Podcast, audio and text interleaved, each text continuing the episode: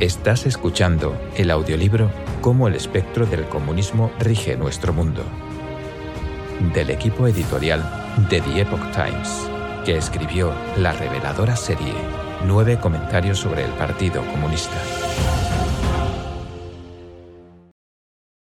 Capítulo 14. Cultura popular, una indulgencia decadente. Introducción.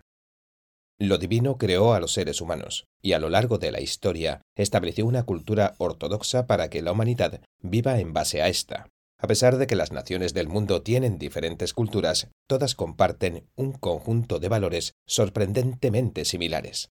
Todos los grupos étnicos de Oriente y Occidente prestan importancia a las virtudes de sinceridad, bondad, generosidad, justicia, moderación, humildad, valentía, altruismo, etc., virtudes a las que cada nación ha rendido tributo y enseñado a sus descendientes a través de sus obras clásicas. Todos los grupos tienen en común el rendir homenaje a lo divino y respetar las leyes divinas, porque lo divino legó la cultura y el código de conducta que la humanidad debe poseer y personificar. Este es el origen de los valores universales.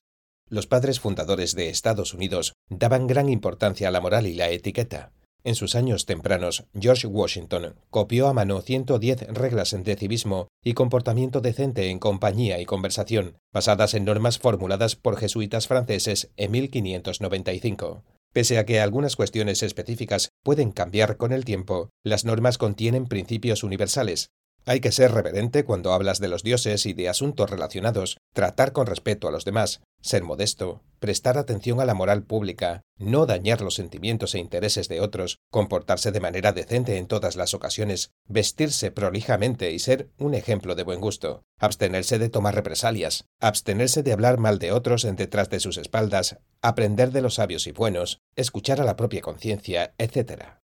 De manera similar, las trece virtudes de Benjamin Franklin eran templanza, silencio, orden, determinación, frugalidad, diligencia, sinceridad, justicia, moderación, higiene, tranquilidad, castidad y humildad. Antes de los años 1950, los valores morales de la mayoría de la gente en general alcanzaba un estándar común respetable. La gente de Oriente y Occidente conservaba muchas de las tradiciones y costumbres que los humanos deben tener, en China, aunque el Partido Comunista Chino, PCC, había comenzado a arruinar el patrimonio cultural y la moral del país, el pueblo aún conservaba muchas de las virtudes tradicionales que predominaban antes de que el partido usurpara el poder. Pero con la expansión del poder y la influencia del comunismo, especialmente luego de los años 60, la gente en Oriente y Occidente se deslizó más y más por el camino de la corrupción moral. La revolución cultural del PCC comenzó en 1966 con la campaña para erradicar a los cuatro viejos, viejas costumbres, vieja cultura, viejos hábitos y viejas ideas, que duró una década. Esta se vio acompañada por el feroz movimiento contra cultura en Estados Unidos y otros movimientos antitradicionales en otras partes del mundo. Todos estos fueron eventos globales que se alinearon con el espectro comunista para destruir la tradición y provocar el colapso moral de la humanidad. Estos movimientos políticos y culturales dejaron profundas cicatrices en el mundo de hoy. Desde aquella época los cimientos de la cultura tradicional de la sociedad china han quedado completamente destruidos, y la moral ha estado en un rápido declive. En la sociedad occidental se arraigaron el vacío espiritual, la drogadicción, la liberación sexual y la promiscuidad, la música rock y la cultura hippie, dañando seriamente los cimientos de la tradición occidental. Luego de que los jóvenes radicales de la contracultura se encontraron manejando los hilos de la sociedad, continuaron con su movimiento por otros medios. Aparecieron el arte y literatura de vanguardia, ideologías modernas y conceptos desviados. Con la ayuda de la tecnología, incluyendo Internet, teléfonos celulares y varios medios masivos de comunicación, la raza humana entera se desvió velozmente del estilo de vida y la cultura tradicionales y se dirigió hacia un abismo de perversión y degradación. Si observamos el mundo, es estremecedor contemplar el declive de la moral humana y la corrupción de casi cada aspecto de la cultura popular y de la vida social. Luego de que el Partido Comunista Chino destruyera la profunda cultura tradicional china a través de incesantes campañas políticas, este creó un sistema perverso de cultura del partido. La generación más joven creció en esta cultura del partido y no sabe nada de la cultura tradicional inspirada en lo divino. A excepción de algunos segmentos de la sociedad occidental que se aferran a la tradición y se rehúsan a ser tentados y sobornados, es justo decir que el comunismo casi tuvo éxito en alcanzar su objetivo de arruinar la cultura humana en todo el mundo.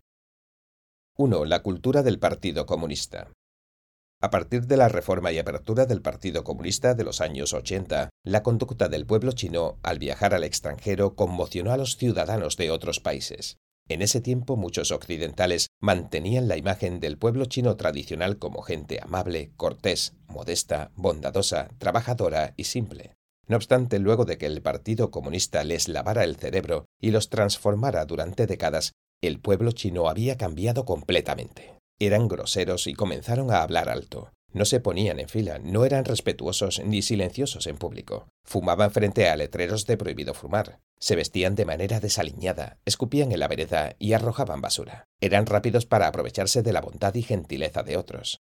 Actualmente el comportamiento de algunos turistas chinos es aún más pronunciado. Se trepan y dañan reliquias culturales y sitios históricos, dejan que los niños orinen en público, no tiran la cadena luego de usar el baño, agarran rápidamente cualquier cosa gratis y desperdician comida en cafeterías, contienden por pequeños desacuerdos y crean problemas en aeropuertos, haciendo que los aviones salgan tarde. ¿Qué le ha pasado a los chinos? La respuesta es sencilla el PCC destruyó la cultura tradicional china y la reemplazó con la cultura del Partido Comunista, un componente principal en la corrupción de la humanidad. El término cultura del partido se refiere a la forma de pensar, hablar y comportarse que surge de las características del Partido Comunista, que se pueden resumir en engaño, malicia y lucha. La ideología que guía a la cultura del partido es el ateísmo y el materialismo, incluyendo los conceptos comunistas que el partido inocula a quienes están bajo su régimen, los cuales incluyen todo tipo de elementos culturales desviados, la filosofía de la lucha y los peores aspectos de la antigüedad con una nueva presentación. El PCC ha utilizado eficazmente la cultura del partido para transformar el pensamiento del pueblo chino. La revolución proletaria del PCC catalogó de clases explotadoras a aquellas que sostenían la moral, la civilización y los modales tradicionales. El PCC describió a los hábitos del proletariado, la clase trabajadora, como revolucionarios y buenos. Convocó a los intelectuales chinos a revolcarse en el barro y a que les crezcan callos en las manos, y describió a los piojos en el cuerpo como bichos revolucionarios. Desde el líder del partido hasta los cuadros comunes, todos se enorgullecían de decir palabrotas porque eso mostraba su conciencia de clase, su compromiso con la revolución y su cercanía a las masas. Así, el partido obliga a la gente a abandonar todo lo elegante y civilizado y a aceptar en su lugar el estilo de vida tosco de los vándalos proletarios. Un país con una historia tan larga, reconocida por sus buenos modales, se ve así reducido a un estado de convulsión donde todos compiten por fama y fortuna. El partido convirtió a China en un salón de exhibición de la vulgar cultura comunista. Bajo el control y la infiltración de la cultura del partido, todos los ambientes de la vida cultural, incluyendo la literatura, las artes y la educación, se han degenerado. El partido quiere luchar contra el cielo, la tierra y la humanidad. Inculca un juego de estándares perversos del bien y el mal, y distorsiona la manera de pensar de la gente. Este adoctrinamiento está respaldado con la violencia estatal. Los súbditos del partido son entonces influenciados imperceptiblemente por lo que constantemente ven y oyen desde el día en que nacen, porque el partido monopoliza todos los recursos sociales.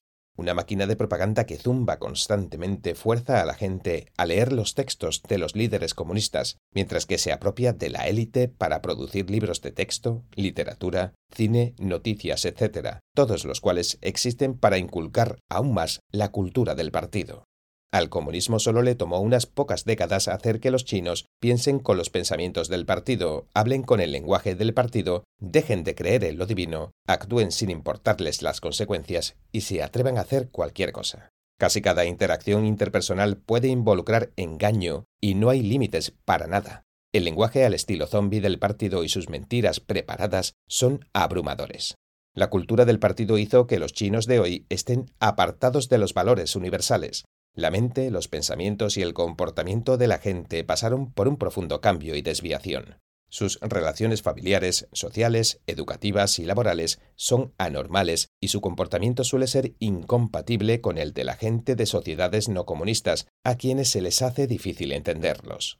Durante la Revolución Cultural, los guardias rojos estaban inmersos en la cultura del partido y ahora pasaron esos hábitos viciosos a la generación más joven. Los niños y adolescentes que crecieron en la cultura del partido tienen una astucia y madurez que no se corresponde con su edad. Conocen todo lo malo a una edad joven. Los jóvenes en general no tienen creencias espirituales y son inmorales y arrogantes. Cuando son provocados o se enojan, son propensos a reaccionar con una ferocidad irracional. La abstinencia sexual y la moral han colapsado. Habiendo perdido sus raíces tradicionales, los chinos están adoptando lo peor del movimiento de contracultura de Occidente. Manifestaciones de la cultura del Partido Comunista. Hoy en día, el PCC habla de restaurar la cultura tradicional, pero lo que está restaurando no es la verdadera cultura tradicional. Es simplemente cultura del partido con una apariencia tradicional, pero carece del aspecto más importante de la tradición de China, la fe en lo divino. Bajo la influencia de esta cultura del partido, la gente incluso utiliza a supuestos dioses para hacer dinero.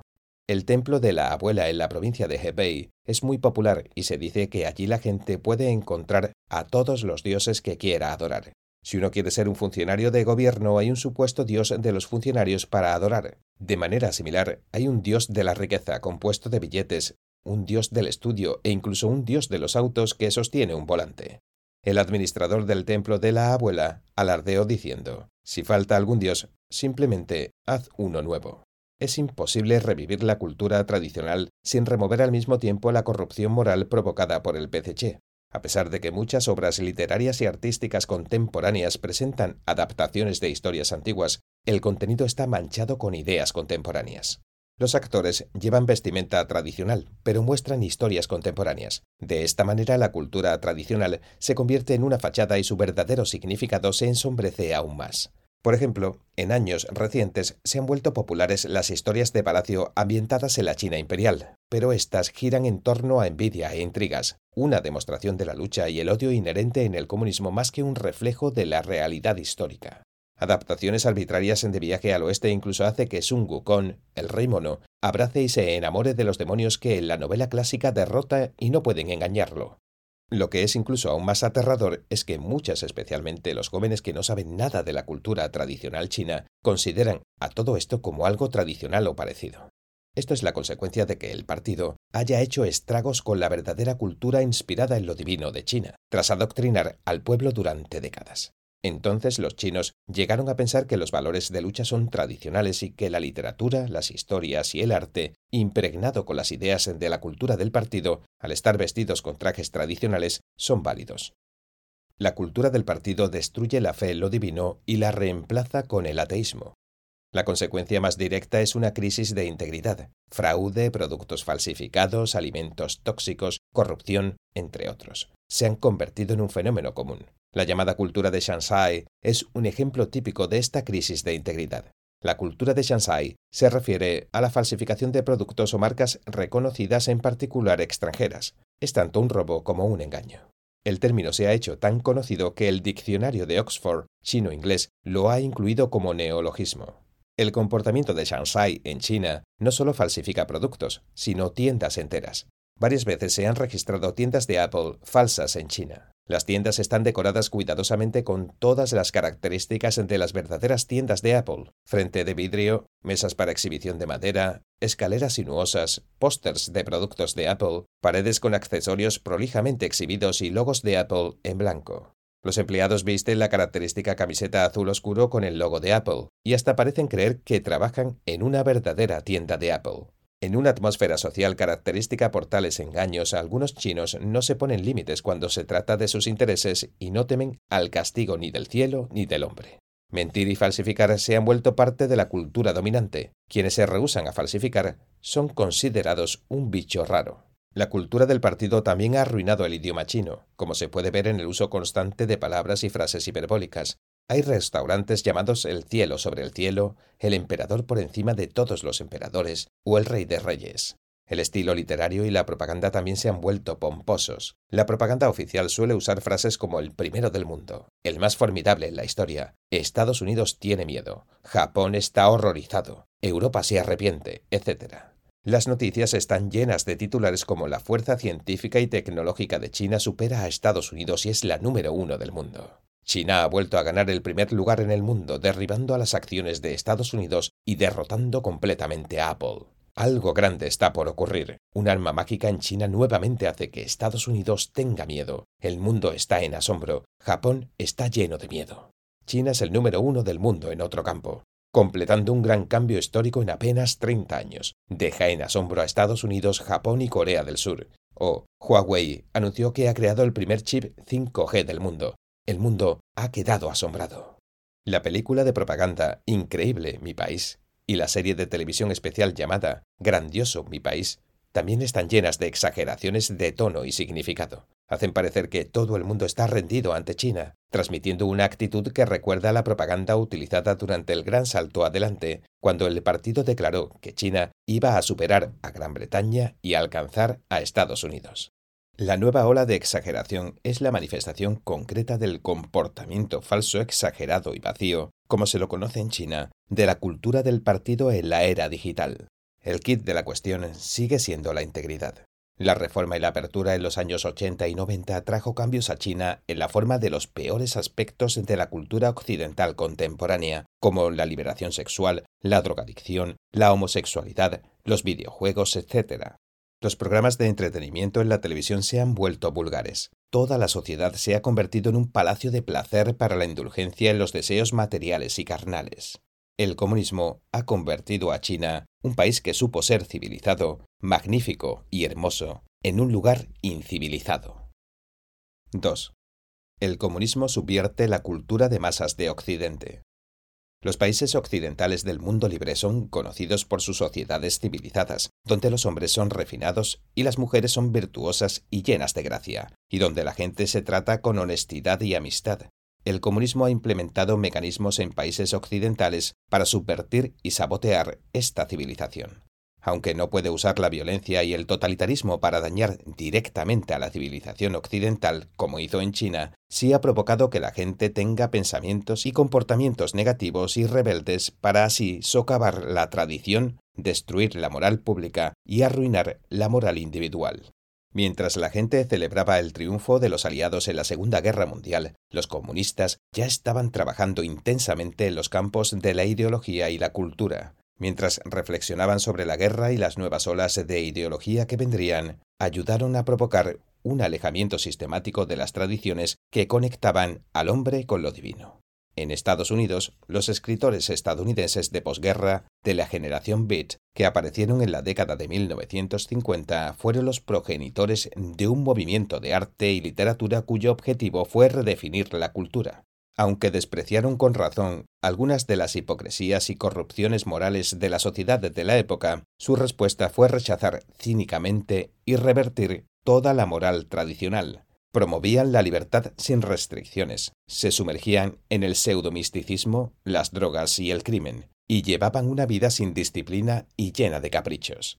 Su intento de crítica radical a la sociedad burguesa capitalista coincidía con el empuje ideológico del comunismo en Occidente y así fue que se convirtieron fácilmente en una herramienta del movimiento izquierdista. Muchos miembros de la generación Beat realmente estuvieron profundamente influenciados por la ideología comunista y socialista. Por ejemplo, antes de que uno de los cofundadores del movimiento, Jack Kerouac, se hiciera famoso, escribió la historia corta El nacimiento de un socialista sobre su rebelión contra la sociedad capitalista. Otro representante del movimiento, Allen Ginsberg, dijo que no se arrepentía de las creencias comunistas que tuvo. También apoyó la pedofilia. Las obras del grupo rechazaban las convenciones tradicionales, estaban intencionalmente desorganizadas y usaban un lenguaje vulgar. Representaron un movimiento de contracultura que invadiría Occidente en los años 60, el primer alejamiento importante de las normas y los principios tradicionales. La década de 1960 fue testigo del desarrollo y el alcance de lo propuesto por los beats, con subculturas como la hippie, la punk, la gótica y demás. Estas tendencias contra cultura encontraron un público entusiasta en las zonas urbanas de Occidente, tentando a una generación de jóvenes tras otra hacia la violencia, la drogadicción, la liberación sexual, la vestimenta no convencional, la enajenación cultural y finalmente haciéndolos inclinarse hacia la oscuridad y la muerte.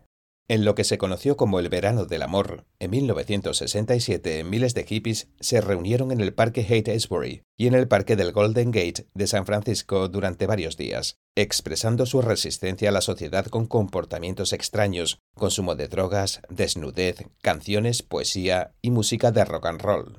Este movimiento alcanzó su punto culmine en torno a los asesinatos de Martin Luther King y Robert Kennedy y con la intensificación de la guerra de Vietnam. En el verano de 1969, más de 400.000 personas se reunieron de la misma manera en el Festival de Woodstock, realizado en una granja al noroeste de la ciudad de Nueva York. Cientos de miles se entregaron al libertinaje mientras gritaban sobre el amor, la libertad y la paz.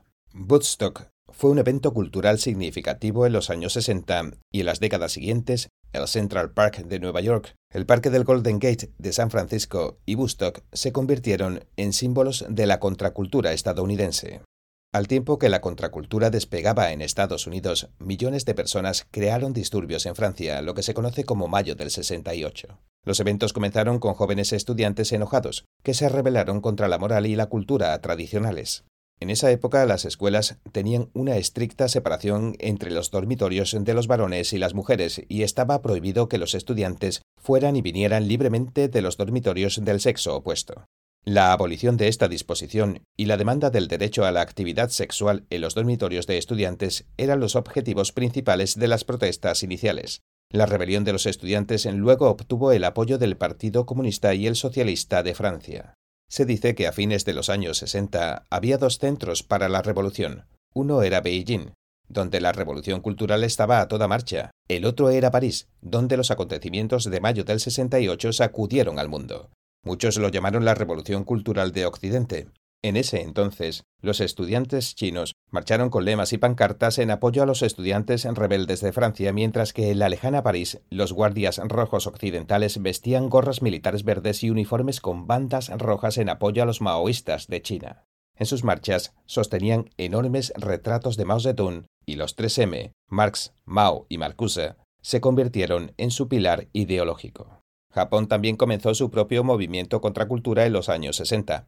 La Liga de Autonomía Estudiantil de todo Japón, asociada al Partido Comunista Japonés, tuvo una enorme influencia entre los estudiantes de esa época. Ellos, a su vez, estaban organizados por el Partido Comunista Japonés, quien los movilizaba en base a las actividades de los guardias rojos en China. La Liga organizó muchas manifestaciones contra cultura en Japón junto con otras organizaciones estudiantiles de izquierda, como el Ejército Rojo japonés y los consejos de lucha conjunta de todas las universidades, y llegaron incluso a proponer y cometer actos terroristas contra la sociedad japonesa. En algunos países de América Latina también estalló un caos similar. Por ejemplo, bajo la influencia del Partido Comunista Cubano, el movimiento estudiantil de México organizó protestas como la manifestación en la Plaza de las Tres Culturas y otros grupos estudiantiles de izquierda enviaron telegramas a los estudiantes de París en apoyo a la rebelión de mayo del 68. Desde una perspectiva global, los movimientos contra cultura que surgieron simultáneamente en varios países constituyeron un ataque comunista masivo contra la sociedad tradicional, las ancestrales tradiciones y valores morales que lo divino transmitió a la humanidad se han desarrollado durante miles de años, pero con el impacto de este movimiento comunista mundial han sufrido un inmenso daño. La cultura del rock, la drogadicción, la liberación sexual, el aborto, la vestimenta no convencional y el arte de vanguardia que se impusieron en Occidente se apartan de las normas tradicionales y la fe ortodoxa, al igual que en la China comunista, donde el régimen totalitario del PCC se dedicó activamente a destruir la antigua cultura del país, los movimientos de contracultura en el mundo libre lograron, en parte, remover los tesoros de la civilización occidental y desarraigar la fe en lo divino. 3. Cultura popular y caos social.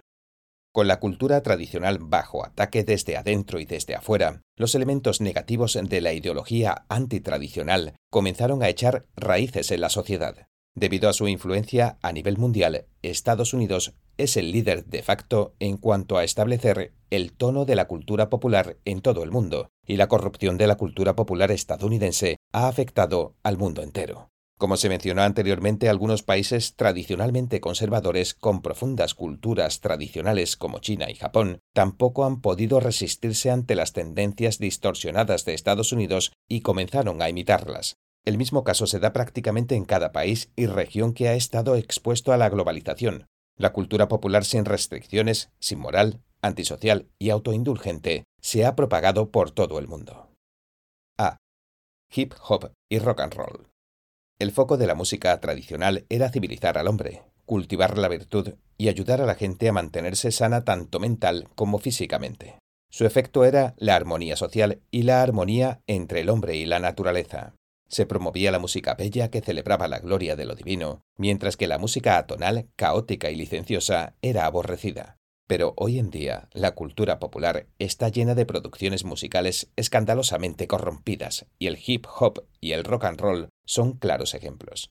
El hip hop emergió en Nueva York en los años 70. En las últimas décadas, el hip hop, el rap y el breakdance han sido exportados desde Nueva York y se pusieron de moda en todo el mundo, y el hip hop ha pasado a ser parte de la cultura popular en Asia, Europa y muchas regiones africanas. A pesar de la obvia corrupción moral de esta música, que suele estar enfocada en la promiscuidad, el asesinato, la violencia y las drogas, ha logrado un reconocimiento mundial e incluso ha sido celebrada en reconocidos teatros. El origen del rock and roll se remonta a la década de 1940. Para los años 60 se había convertido en el estilo de música del movimiento contracultura. Canto histérico, guitarras eléctricas distorsionadas y una violenta percusión provocan en sus oyentes un estado mental loco e irracional. Con la razón dejada de lado, la naturaleza demoníaca que normalmente es mantenida a raya debido a los requisitos de la civilización corre desenfrenada. El nihilismo y otros estados mentales turbios se convirtieron en temas dominantes de muchos subgéneros de rock. El rock psicodélico incentivaba el consumo de drogas, mientras que otras formas más oscuras de rock convocaban a la rebelión, el suicidio y la violencia, o alentaban la promiscuidad, el adulterio, la homosexualidad y el rechazo al matrimonio. Las letras sugieren obscenidad o lujuria, o se deleitan en alabar al mal y repudiar a lo divino. Algunas superestrellas de rock justificaban el acoso sexual a niñas menores de edad con sus letras populares, lo cual desensibiliza al público ante una cultura de abuso sexual y promiscuidad. Algunas letras están llenas de violencia. Ey, dijo mi nombre es disturbio. Gritaré y chillaré. Mataré al rey, se lo recriminaré a todos sus servidores. Una canción se llama Simpatía por el Diablo. Un álbum de rock psicodélico se llama El pedido de su majestad satánica. Una canción famosa dice, Hey Satán, pagué lo debido, estoy en la carretera al infierno. Algunas canciones de rock alaban al socialismo y al comunismo.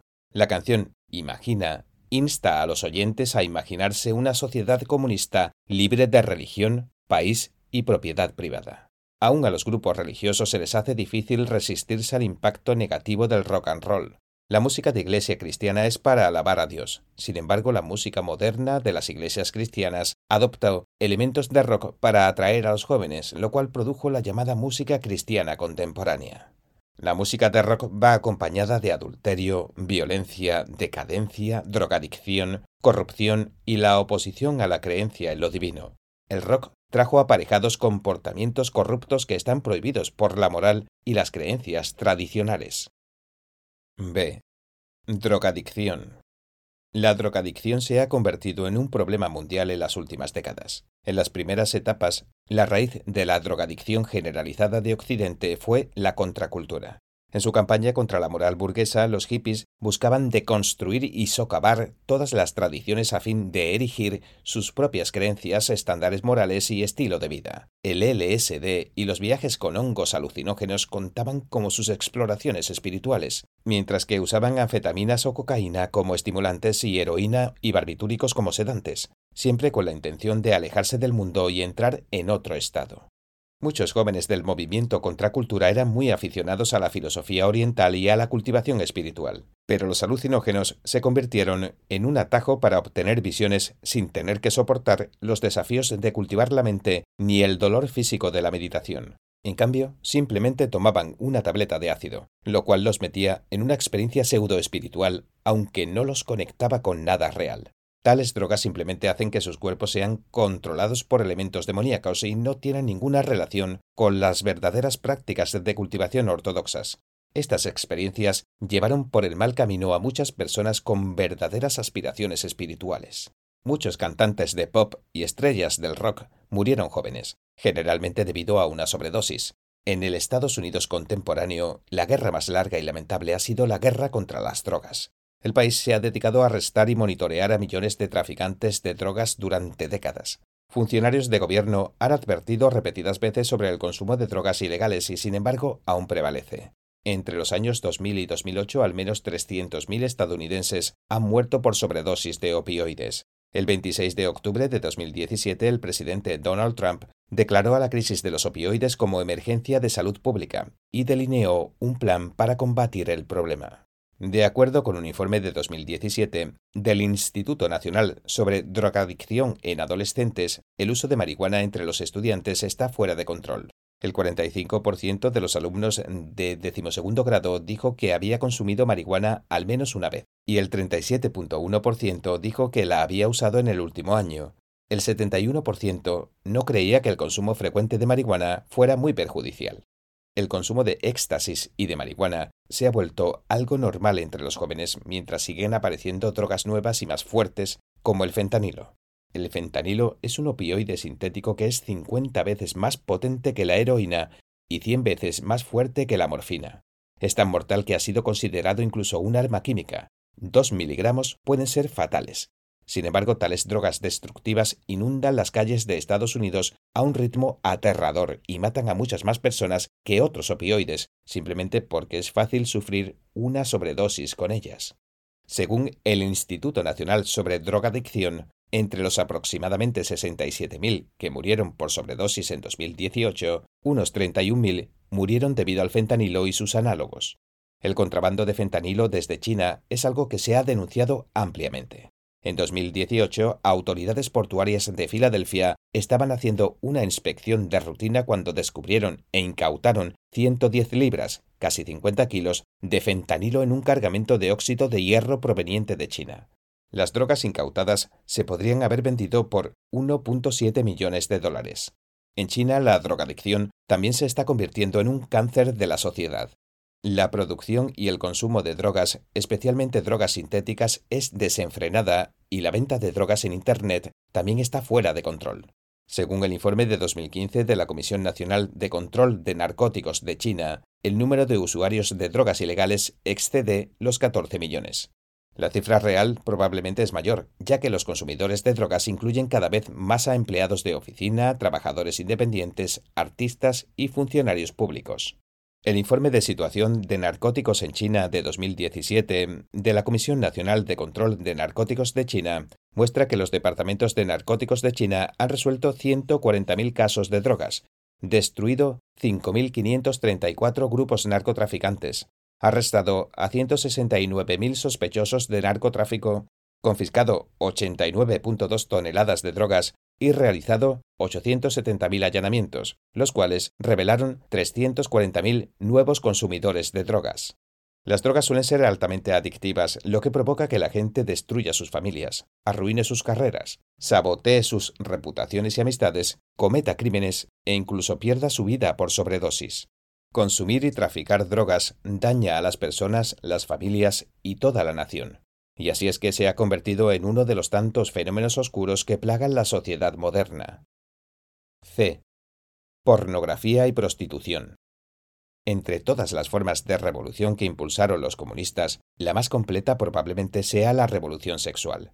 Si la toma del poder político marcó una revolución contra los componentes externos de la sociedad, la liberación sexual es la revolución comunista instigada dentro del hombre mismo. El pansexualismo de Freud, una teoría que considera que todos los deseos e intereses se originan en el instinto sexual, proveyó la base teórica para la liberación sexual, mientras que el surgimiento de los anticonceptivos orales comenzó a separar al sexo de la reproducción. La revolución sexual azotó a la moral tradicional y produjo y promovió el feminismo radical, el aborto, el sexo premarital y el movimiento homosexual. La liberación sexual estableció la idea distorsionada de que el sexo por diversión y el comercio sexual son derechos humanos básicos. Destruyó la ética sexual tradicional y sus restricciones, y permitió que el sexo se convirtiera en una forma de entretenimiento convirtió a los humanos en meras herramientas sexuales y abrió las puertas para que la pornografía se infiltre y sabotee la sociedad. En la década de 1950, la revista Playboy jugó un papel excepcionalmente importante en la promoción de la indulgencia sexual al convertir a la pornografía en un negocio. Mientras el lema Hacer el amor, no la guerra estaba por todos lados en la época antiguerra, la película Azul se convirtió en el primer film con escenas de sexo explícito en estrenarse ampliamente en los cines de Estados Unidos. Acompañada por la música de rock y el rechazo a las tradiciones, en Occidente emergió la era del porno chic, que duraría 15 años, desde 1969 a 1984. En los 70 normalmente las películas porno solo estaban disponibles en sórdidos cines para adultos. Para comienzos de los 80, el VHS llevó la pornografía a millones de hogares, mientras que la aparición de Internet a fines de los 90 y luego la era de los smartphones puso a la pornografía al alcance de la mano. En todo el mundo, la industria pornográfica recaudaba unos 97.000 millones de dólares al año en 2015, con entre 10.000 millones y 12.000 millones solo en Estados Unidos. La aparición de Internet y los smartphones ha provocado grandes cambios a la industria del porno, todo el contenido pornográfico al que estaría expuesto un adulto típico de los 80 en varios años, ahora un niño puede accederlo en cuestión de minutos. En promedio, los niños ahora están expuestos a la pornografía a los 8 años de edad. Un niño británico de 12 años se volvió tan adicto al porno por Internet que violó a su hermana. Un fiscal que participó del caso dijo, Habrá cada vez más casos de esta naturaleza ante la Corte debido al acceso que tienen ahora los jóvenes a la pornografía explícita.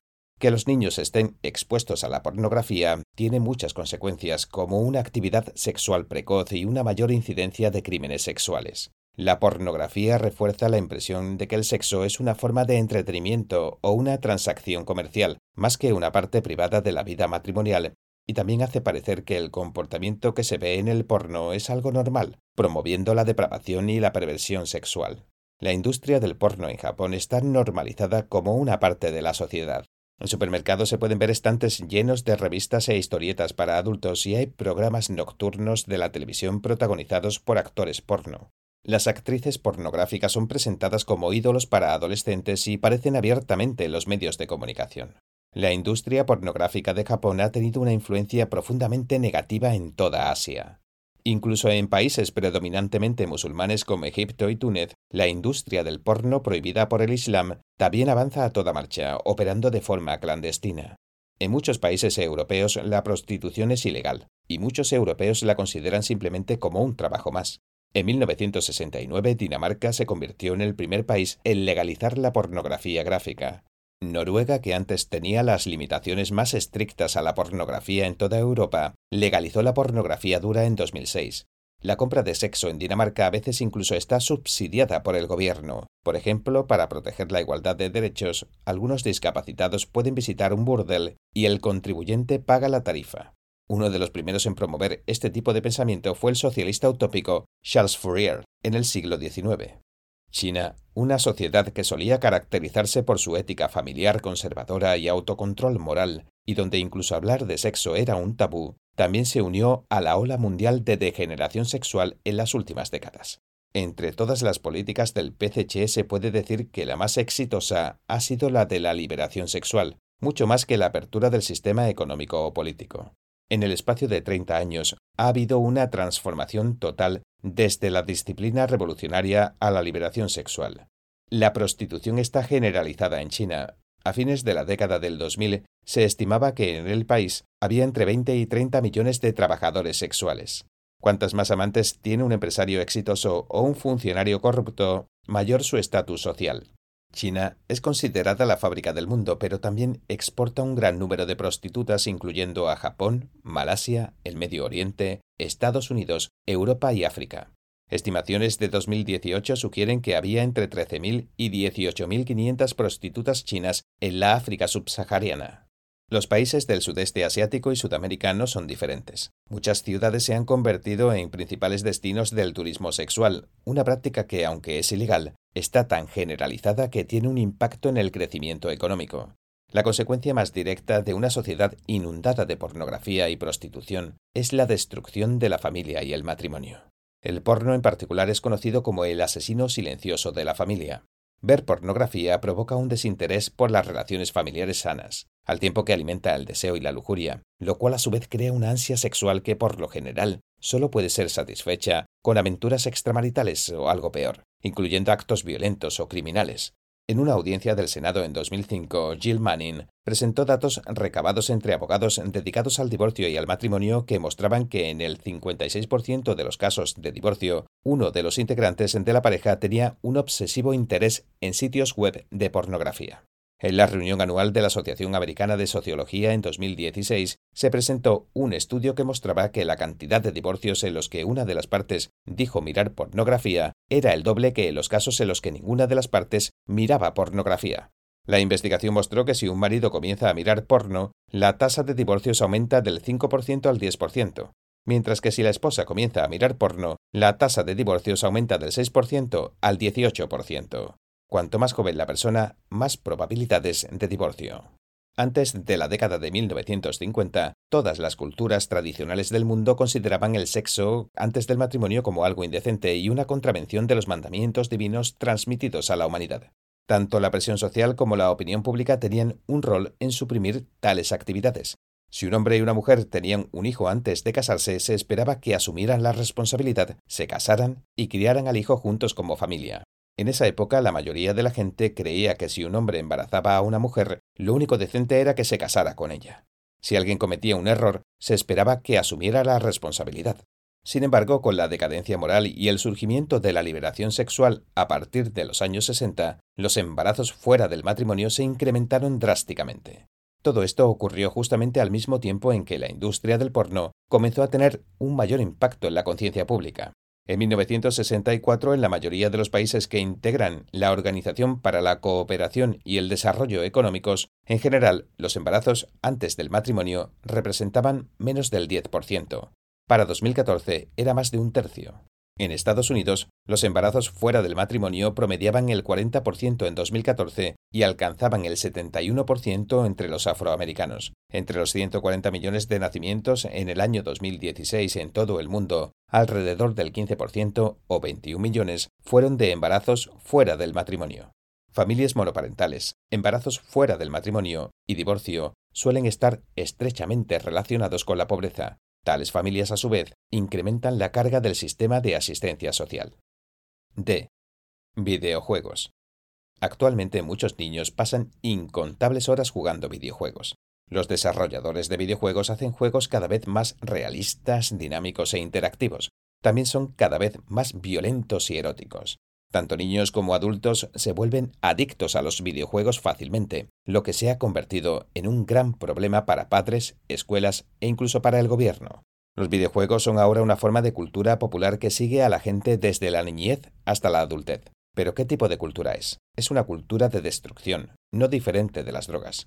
Aquellos que son adictos a los videojuegos no pueden ver las desventajas que conllevan de manera sobria y objetiva. Simplemente consideran a los juegos como algo divertido e interesante y no paran. Siempre que hay un nivel más que pasar, otro personaje al que matar o un puntaje nuevo que superar. Además, casi todos los videojuegos de hoy, desde la mecánica del juego y la trama hasta la estética, giran en torno a la violencia y su objetivo es asesinar o tienen contenido erótico.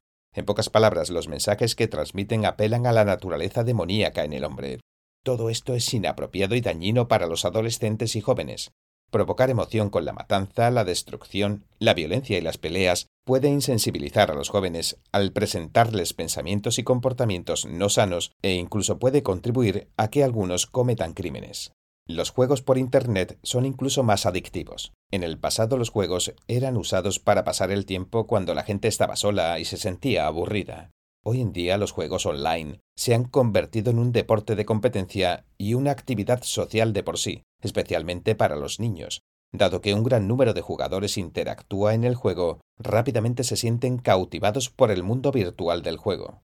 Se invierten grandes cantidades de energía y capital en tales juegos, y los niños que no los juegan pueden ser los raros en su círculo de amigos. Entonces, casi en contra de su voluntad, los padres se sienten obligados a permitir que sus hijos se unan a la comunidad de juegos online y luego observar cómo sus hijos desarrollan una adicción. Los videojuegos toman tiempo que debería ser utilizado para estudiar, hacer actividades al aire libre y socializar de forma normal. En cambio, los niños se convierten en prisioneros de los videojuegos. El académico Eric Hurst contó que permitía a su hijo de 12 años de edad jugar a los videojuegos por solo unas horas los fines de semana luego de finalizar su tarea, pero que si el niño hubiese podido hacer lo que quisiera, habría jugado sin parar, sin ducharse ni comer para continuar jugando.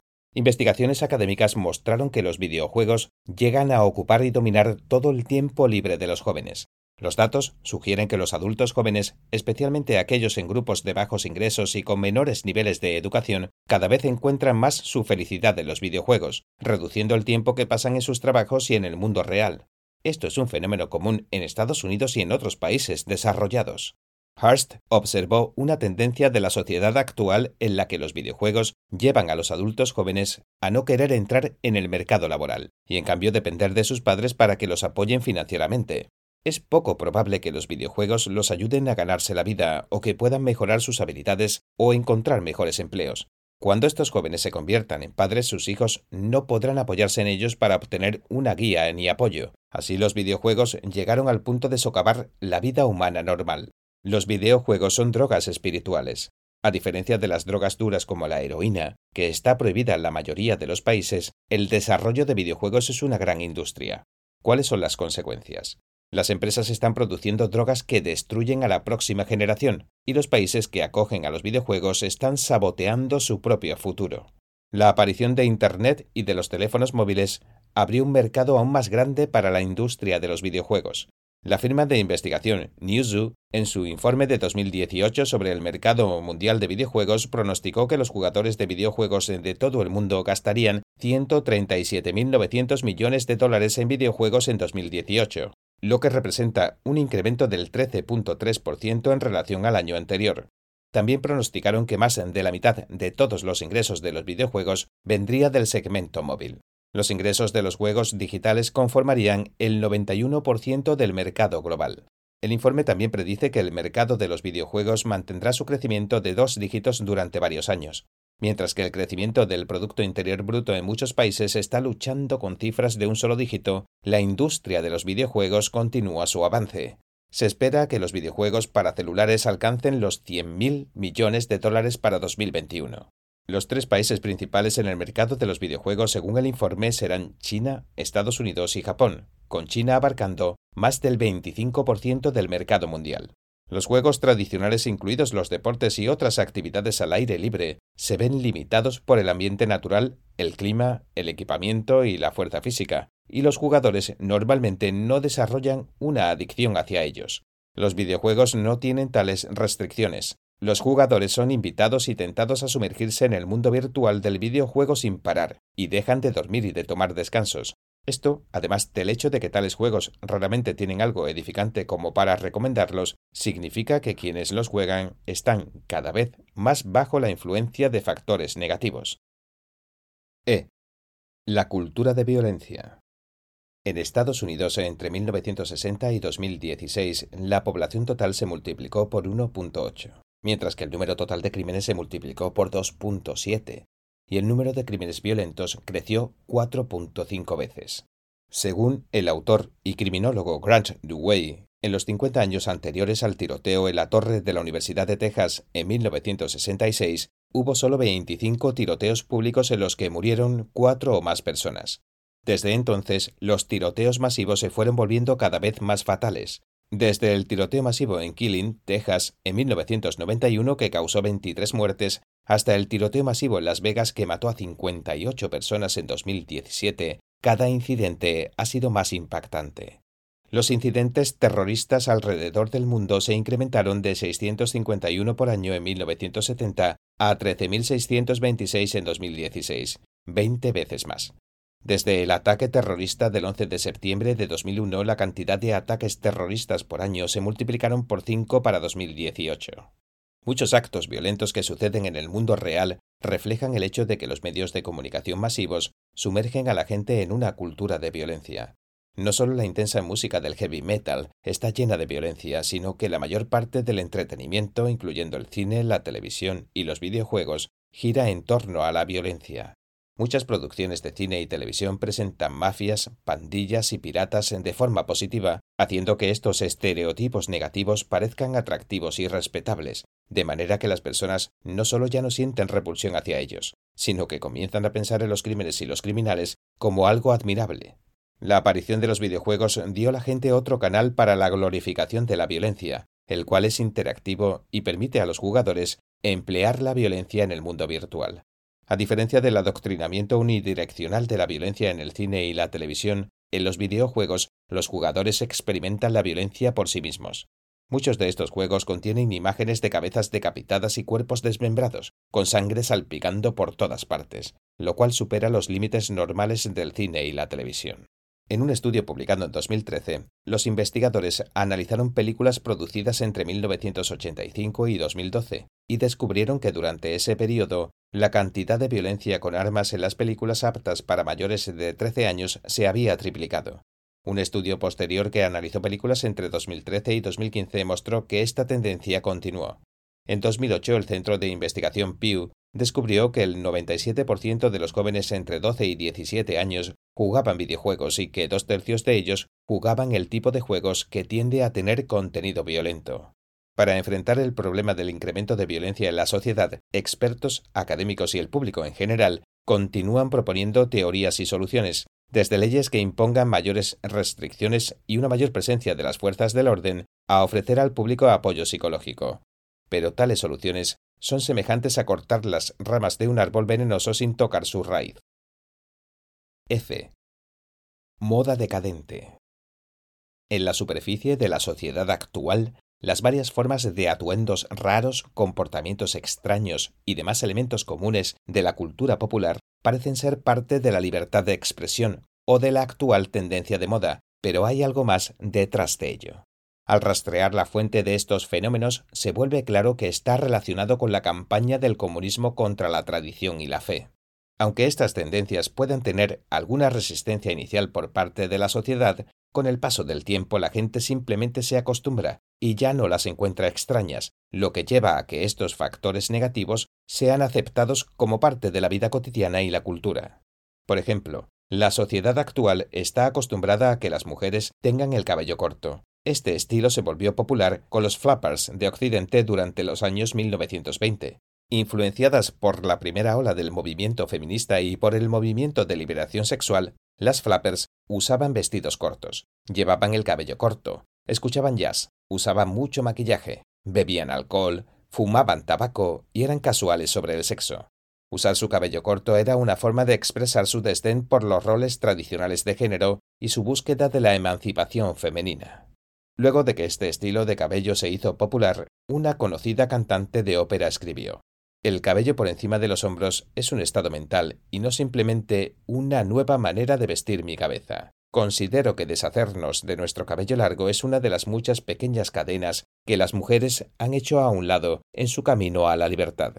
Durante la Gran Depresión de los años 1930, este estilo de cabello corto en las mujeres gradualmente pasó de moda. No obstante, en los años 1960, cuando la rebelión contra las normas tradicionales fue nuevamente tendencia, regresaron tales estilos cortos de cabellos para las mujeres. De forma similar, el cabello largo en los hombres de la época contemporánea se originó en los beatnik y los hippies. Aunque en siglos anteriores los hombres también llevaron el cabello largo, en Occidente los hombres usaron el cabello corto a partir de la Primera Guerra Mundial, y el movimiento de contracultura de los años 60 promovió el cabello largo en los hombres como una forma de rebelión.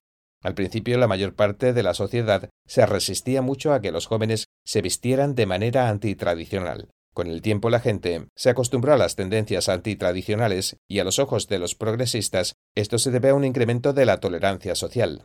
No obstante, en las tradiciones de Oriente y Occidente, las diferencias entre hombres y mujeres no solo se reflejaban físicamente y en sus diferentes roles en la sociedad y en la familia, sino que también en la vestimenta, el estilo de cabello, la forma de hablar y los modales. Junto con la desintegración de las distinciones de clase en la sociedad, el comunismo también apunta a eliminar las distinciones sexuales entre hombres y mujeres, de manera similar, los movimientos LGBT y feministas utilizan el lema de igualdad para desdibujar las diferencias entre los sexos en sus roles en la sociedad y la familia. La tendencia de la moda andrógina desdibuja y revierte aún más las diferencias en vestimenta. Estos factores sirven para preparar el camino para una mayor aceptación social de prácticas sexuales y estilos de vida que tradicionalmente han sido considerados desviados y contribuir cada vez más a socavar la moral tradicional. Durante miles de años, la moral en Oriente y Occidente ha dejado en claro la diferencia entre hombres y mujeres, y la idea de que masculino y femenino, como el yin y el yang, tienen sus roles correspondientes. El comunismo invierte el yin y el yang, con el ánimo de trastocar la moral tradicional y enfrentar a las personas entre sí en nombre de la liberación. Dado este propósito, uno puede ver que a pesar de que en la superficie las varias desviaciones en la vestimenta y la moda pueden parecer meros cambios y desarrollos del gusto popular, en realidad apuntan a socavar la sociedad humana. Gran parte de la moda moderna enfatiza la lascivia y se originó en el movimiento de contracultura de los años 60. Otro signo de decadencia cultural es el fenómeno groupie, popular entre las jóvenes y otro derivado de la contracultura. En los años 60, cuando la música rock se volvió popular en Occidente, grupos de jóvenes obsesionadas con las estrellas de rock seguían sus presentaciones y les ofrecían servicios personales y sexuales a los integrantes de las bandas. Estas jóvenes se convirtieron en víctimas de una moda pasajera. Actualmente los jóvenes admiran a estrellas que promueven identidades sexuales confusas, entre ellos estrellas masculinas de comportamiento afeminado y viceversa. También está la subcultura punk, que supuestamente es moda. Similar al movimiento hippie, el punk también se revela contra la tradición y promueve el nihilismo. La mayoría de los hippies eran jóvenes rebeldes de familias tradicionales de clase media, mientras que el punk es más típicamente la rebelión de las clases más bajas contra las tradiciones sociales. A fin de expresar sus exhaustivas actitudes antitradicionales, los punks suelen exhibir estilos de cabello bizarros y visten ropa harapienta llena de puntas y hebillas, se tiñen el cabello, se hacen tatuajes, se colocan piercings en todo el cuerpo y a veces exponen partes del cuerpo que la persona promedio tiende a cubrir. Los punks son una inspiración para muchas de las tendencias de, moda de hoy. Los punks abogan por el hedonismo, razón por la cual un popular lema punk es vive rápido, muere joven y deja un lindo cadáver. Esto refleja la tragedia de la pérdida de fe en lo divino y de ser engañado hasta caer en un abismo de hedonismo y materialismo. Aunque un nihilismo tan destructivo debería hacer sonar la alarma de la sociedad, la mayoría de las personas están tan inmersas en la cultura popular contemporánea que no pueden ver de qué se trata realmente. La cultura contemporánea desviada y retorcida llena la vida cotidiana, imágenes fantasmagóricas o demoníacas en la ropa o en la música, imágenes feas para los tatuajes, juguetes y ornamentos grotescos para los niños, obras de literatura, cine y televisión llenas de demonios, fantasmas y horror sobrenatural, productos ampliamente consumidos por el público, y el contenido destructivo y nihilista que se puede encontrar en Internet. 4. Recuperar las bases morales de la cultura humana. Todas las personas tienen el derecho a buscar la felicidad, pero ese derecho también conlleva la responsabilidad de mantenerse dentro de los parámetros morales. La búsqueda excesiva de placer inevitablemente trae sufrimiento, calamidad y tristeza. La cultura tradicional de la humanidad no prohíbe la satisfacción razonable del deseo. No obstante, la cultura tradicional también enseña a la gente a controlar sus deseos y a elegir un estilo de vida sano. Valora la armonía con la naturaleza, el trabajo tradicional las relaciones familiares armoniosas, una sociedad civil sana y la participación en el autogobierno y el manejo del Estado, así como el arte, literatura, deporte y entretenimiento en sus formas tradicionales. Todo esto trae felicidad y satisfacción y beneficia al individuo en cuerpo y mente, así como a la sociedad en general. Sin embargo, el propósito final del comunismo es destruir a la humanidad. Uno de los pasos en este proceso es la corrupción de la moral y la remoción de lo divino en la cultura humana. El objetivo, por lo tanto, es que la cultura y el estilo de vida popular estén llenos de, negatividad y oscuridad. En las décadas pasadas, ese es el tipo de cultura popular que se ha creado en Oriente y Occidente. El egocentrismo, el hedonismo y el nihilismo se han vuelto algo común y son aceptados e incluso están de moda. El sexo, las drogas, la música rock y los videojuegos estimulan y magnifican los deseos. Muchos se entregan a estas cosas para escapar de la miseria y la desilusión de la vida, pero nunca se detienen a reflexionar. Estas adicciones solo traen satisfacción momentánea y le siguen más dolor y desastre. La drogadicción causa enfermedades, muerte y desórdenes de personalidad.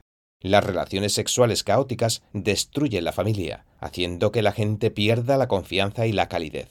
Y los videojuegos hacen que la gente se pierda en un mundo falso. Los adictos sienten que están en un carnaval de diversión, pero de hecho, simplemente son aprovechados por fuerzas externas, puesto que lo único que les espera es la muerte física y el deterioro espiritual.